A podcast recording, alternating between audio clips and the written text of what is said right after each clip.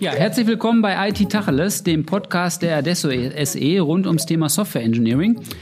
Heute unterhalte ich mich zur Abwechslung sogar mit zwei Gästen, nämlich dem Andreas Knorr und dem Christoph Feddersen, beide von der Firma eSpirit.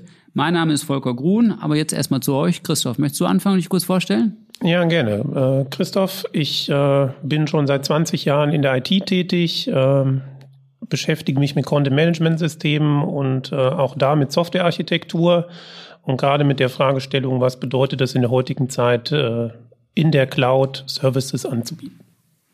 Andreas, du auch?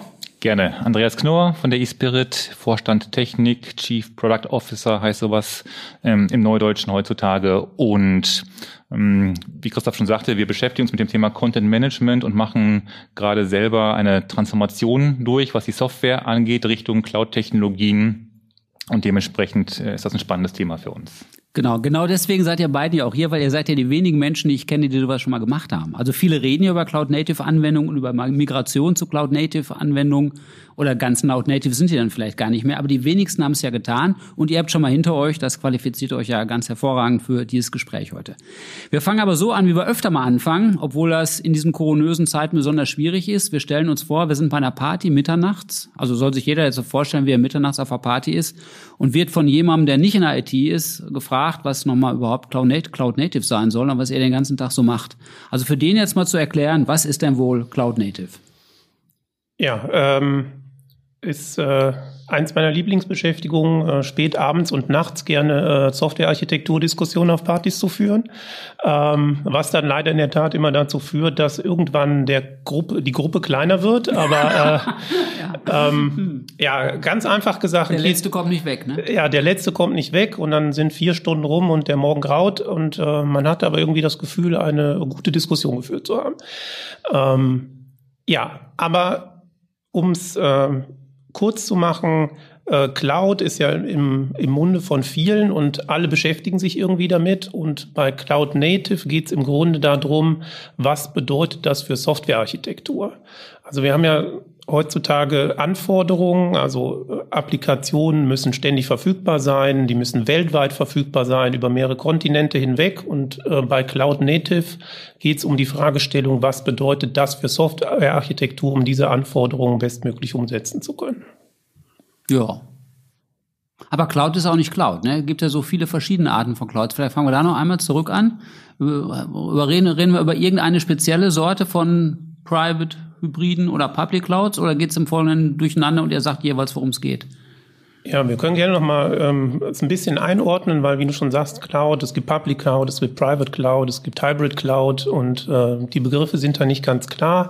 In der Regel geht es darum, ähm, Architekturen zu bauen, die bei den großen Cloud-Anbietern funktionieren, die auch gerne als Hyperscale-Provider bezeichnet werden. Also ist ähm, AWS, äh, Google hat eine Cloud äh, oder äh, Microsoft, das sind die drei großen. Gibt natürlich auch viele kleinere, ähm, die aber Infrastruktur zur Verfügung stellen, um halt möglichst schnell skalieren zu können.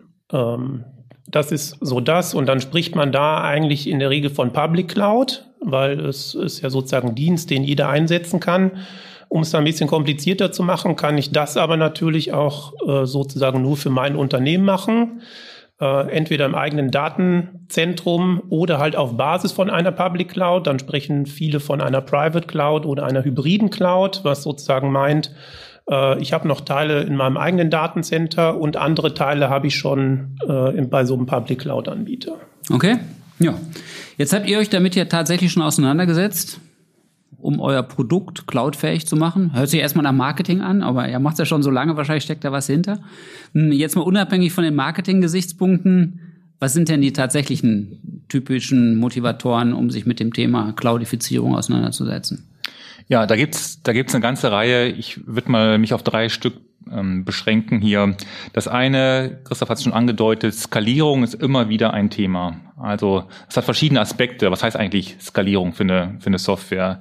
Das kann man verstehen im Sinne von, ähm, ja, weiß nicht, wenn man eine Webseite zum Beispiel hat und plötzlich ist ganz viel Traffic auf der Webseite, weil, äh, weiß nicht, es ist jetzt äh, nächste Woche ähm, Black Friday und e wenn ich einen E-Commerce-Shop betreibe, dann ist da richtig viel los, weil ich viele Angebote habe. Die ähm, Infrastruktur, die ich dafür brauche, um solche Lastspitzen abzufedern, zum Beispiel, die ist teuer, logischerweise. Und der klassische Ansatz früher ist gewesen, dann stelle ich halt eine dicke Maschine hin und wenn die nicht reicht, stelle ich halt drei dicke dann Maschinen noch hin. Eine dicke Maschine hin, genau. So ist es. Vielleicht sogar. Ja, und dann brauche ich ja noch einen Ersatz für die dicke Maschine, falls eine dicke Maschine mal ausfällt, etc. So, das ist halt ein sehr, sehr teurer Spaß. Und die Anwendungsfälle, wo diese Skalierung Lastspitzen abfedern zum Beispiel eine Rolle spielen, die werden immer umfangreicher. Das ist jetzt nicht nur ein E-Commerce-Shop, das ist jetzt inzwischen vielleicht auch im, im Online-Banking oder bei Versicherungen oder bei anderen Systemen. Also man sieht immer mehr Anwendungsfälle, wo dieses, ich muss dynamisch skalieren können, ähm, wo das eine Rolle spielt und das ist was, was bei diesen Cloud-Native-Anwendungen im, äh, im Fokus steht. So, zweiter, zweiter Aspekt ist vielleicht noch eine, eine ähm, Skalierung im Sinne von äh, Regionen. Also vielleicht habe ich ja nicht nur jetzt in Deutschland äh, Kunden, sondern auch im europäischen Ausland oder in Amerika oder in Asien oder wo auch immer. Und auch da dann natürlich, welchen Dienst oder welches Stück Software ich auch immer anbiete, das muss weltweit verfügbar sein. Auch das ist eine Sache, die natürlich äh, eine gewisse Komplexität hat in sich, aber auch das ist nachher eine Preisfrage natürlich. Wie teuer ist sowas, sowas ist, ähm, gut skalierend vorzuhalten. Ja, ganz äh, eigener Aspekt ist auch nochmal das Thema Verfügbarkeit. Also 24-7 ähm, muss inzwischen fast jeder Dienst verfügbar sein. Wie mache ich das ähm, hinreichend robust, dass ich überhaupt so eine Verfügbarkeit bereitstellen kann? Ist auch eine technische Herausforderung.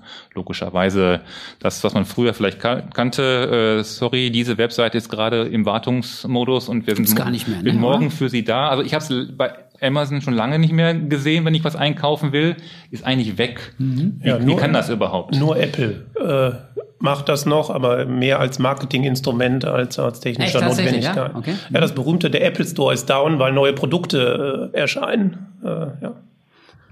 Ja, also das, das wird immer weniger akzeptiert, mhm. dass man das überhaupt sich leisten kann, was früher ganz normal ist. Ähm, weiß nicht, habe ich noch beim Online-Banking, sorry, ab 17 Uhr morgen geht halt nichts mehr und dann sind wir in zwei Tagen wieder da, weil wir spielen ein Software-Update ein. Ist ist nicht mehr, ist nicht mehr akzeptabel. Und über, und über allem steht, glaube ich, auch noch dieses Wirtschaftlichkeitsthema. Also hängt Geld am Ende dran, weil ja, dicke Maschinen kauft man, kann man, kann man tun, aber das ist nicht mehr vernünftig darstellbar. Also die Anforderungen sind hoch und die Kosten, die man hätte, wenn man es auf klassische Art und Weise umsetzt, stehen da in keinem Verhältnis. Also es geht darum, eine, eine wirtschaftliche Lösung zu finden, die trotz der, trotz der hohen Anforderungen gut funktioniert. Mhm. Okay, das heißt aber, das ist jetzt gesagt, Skalierung, leuchtet jedem ein, Verfügbarkeit und Wirtschaftlichkeit so insgesamt. Wobei bei der Wirtschaftlichkeit, ich kenne auch so Argumente zu sagen, naja, wir hatten eine Software und dann wollten wir die irgendwie möglichst einfach in die Cloud bewegen und das war erstmal gar nicht wirtschaftlich, ja, weil man mit den Skalierungschancen, die man da hat, dann so schludrig umgegangen ist, dass am Ende eher teurer wurde, als man es vorher hatte und erst recht, als man sich vorher gedacht hatte. Mhm. Aber das hat dann vielleicht damit zu tun, auf welche Art und Weise man das technisch umsetzt. Und vielleicht ist das eine schöne Anschlussfrage, welche Trends und Muster lassen sich denn da auf einer eins tiefer gelegten technischen Ebene erkennen, um die von Andreas genannten Auslöser auch tatsächlich zu befriedigen? Ja, also das ist ein wichtiger Punkt. Ähm, das sehen wir auch häufig, ähm, dass man sagt, ja, äh, wir sind jetzt in die Cloud migriert, ähm, was aber in vielen Fällen bedeutet, man hat die dicken Maschinen von einem Rechenzentrum in das andere Rechenzentrum geschoben und jemand andere ist dafür verantwortlich, dass sie, dass sie laufen. Ja, genau. Ähm, Schöne Aufteilung, oder?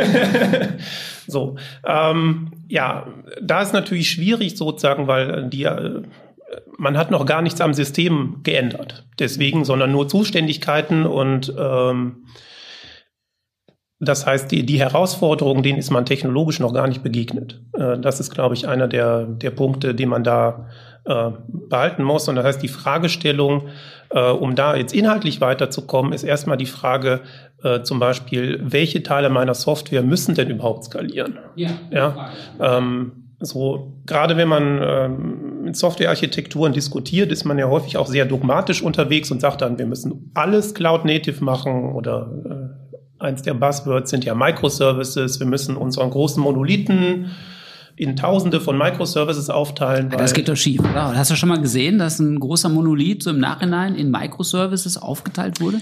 Also im Nachhinein habe ich das ehrlich gesagt noch nicht gesehen, ähm, sondern also es gibt ja so diese äh, Beispiele, die äh, gerne herangezogen werden. Netflix ist zum Beispiel so ein Beispiel, die mhm. halt als neues Unternehmen sozusagen komplett neue Software gebaut haben und die haben so ein schönes Wollknoll. Vielleicht hat der eine oder andere das schon mal gesehen. Die haben Tausende von Services und jeder Service spricht miteinander.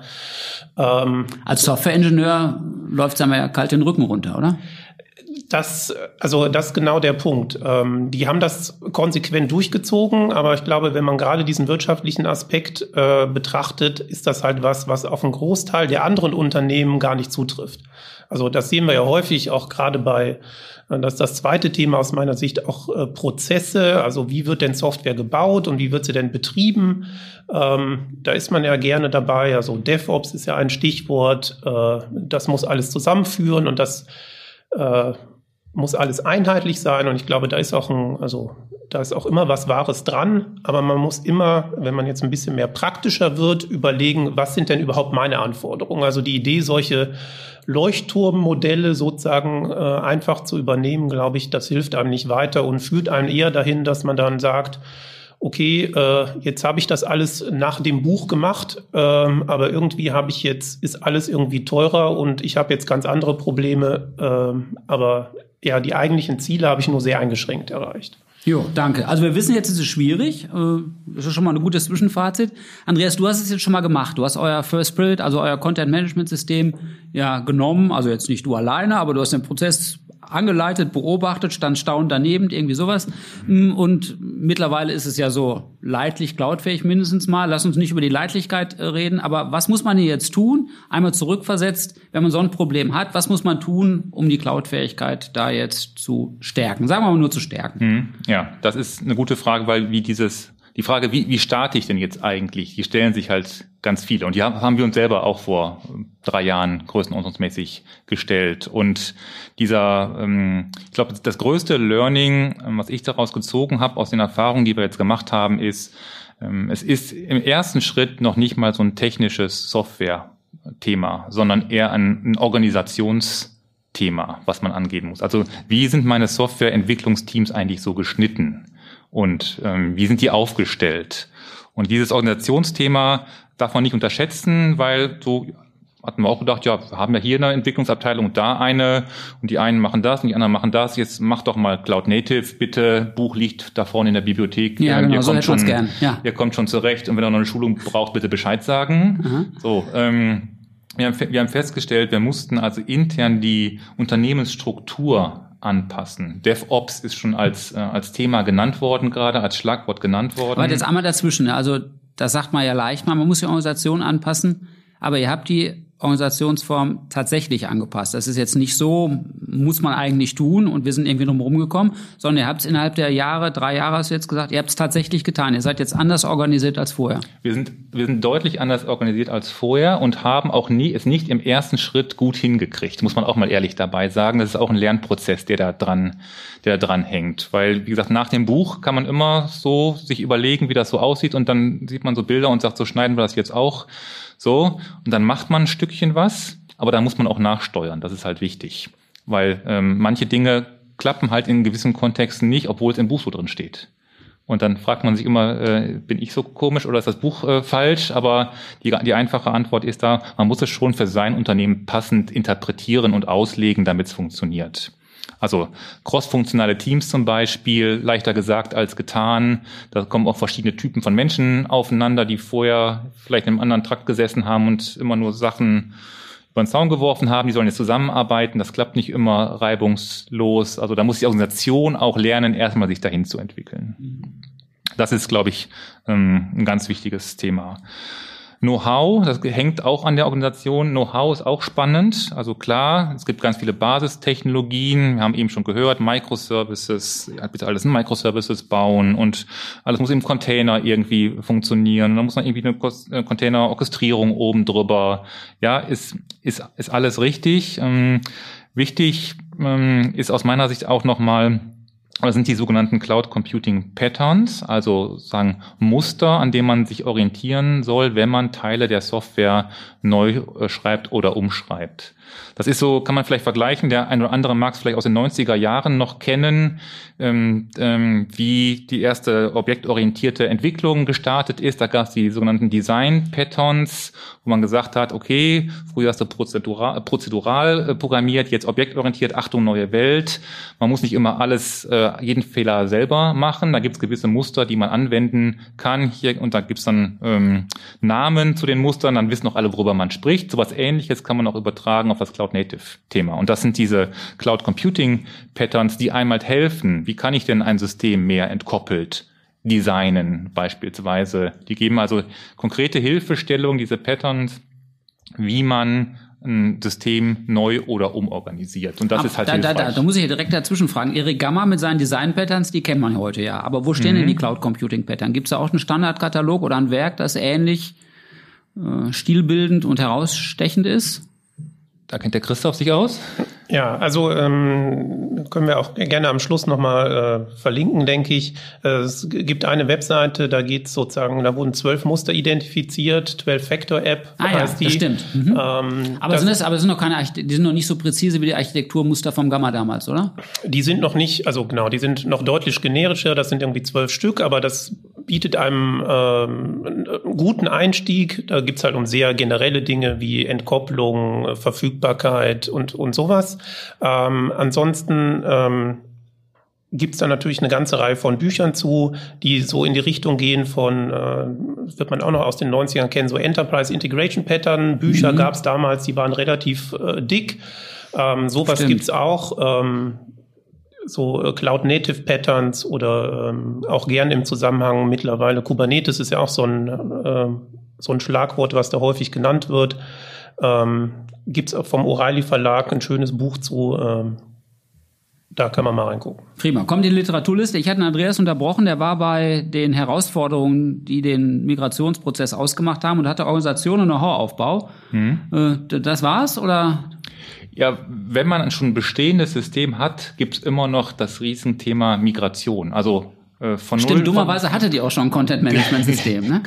Günstigerweise. Aus meiner Sicht hatten wir schon ein Content-Management-System, aber das gilt ja, glaube ich, für ganz viele Unternehmen. Man hat schon irgendwas ja, und kann man sich eigentlich leisten, jetzt mal alles wegwerfen und von Neuem anzufangen. Ist das nicht eine super Idee? Gut, ihr habt freundliche Gesellschafter, die hätten zugelassen, nehme ich an. Die, und die, die äh, Software-Engineers hätten gejubelt. Alles äh, neu, das macht ja jeder gerne, das macht ja auch Spaß und dann äh, kann man sich austoben. Das ist nur leider, wenn man auf die Wirtschaftlichkeit guckt, dann wird man doch wieder ein Stück weit ausgebremst in der Euphorie, was ist, also wie viel kann man neu machen und wie viel kann, äh, muss man eigentlich behalten. Also das Ganze, ich habe ein Bestandssystem, äh, will mich aber in die Richtung bewegen. Wie sieht eigentlich so ein Migrationspfad eigentlich aus? Und da haben wir auch, gibt es, glaube ich, verschiedene verschiedene äh, Klassen von Software. Manche sind besonders äh, leicht vielleicht in diese Richtung zu migrieren. Ein großer, dicker Monolith, der seit äh, 30 Jahren gewachsen ist, vielleicht nicht die optimale Ausgangssituation. Aber auch da gilt,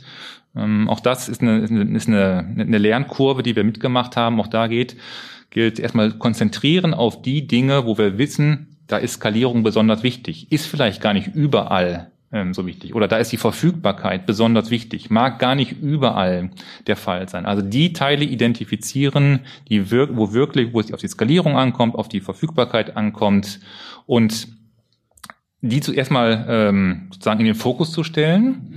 Und dann äh, die große äh, Quizfrage, kann ich Ihnen jetzt das Bestehende so mit ein bisschen ziehen hier und ein bisschen drücken da, ich pack's in einen Container und dann ist gut. Kann man das ähm, genauso machen.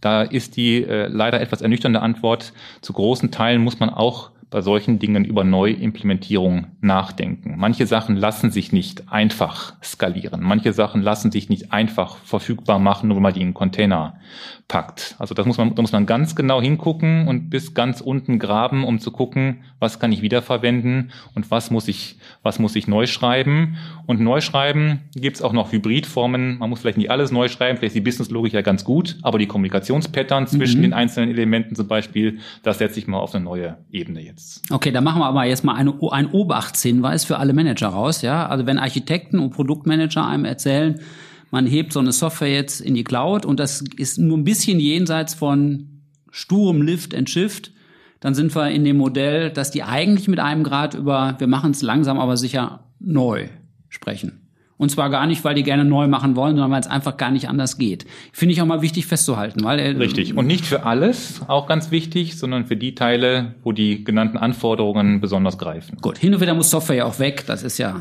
auch ja. nötig, dass man mal neue Software macht. Das stimmt ja auch.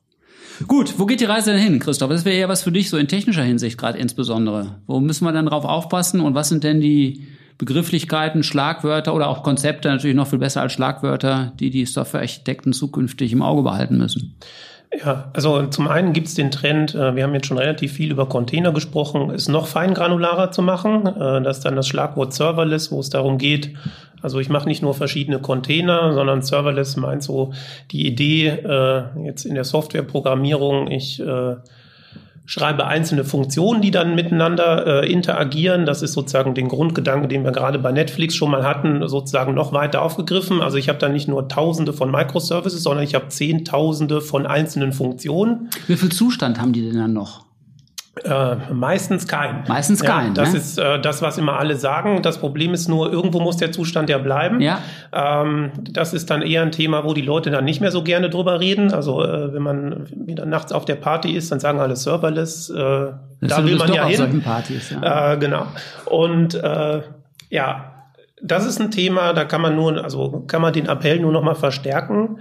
Äh, da gilt für mich noch mehr, achtet darauf, welche Anwendungsfälle ihr in der, in der, in der Praxis habt. Also äh, wenn ich jetzt vorstelle, unser Content-Management-System, äh, keine Ahnung, hat äh, fast zwei Millionen Zeilen Code.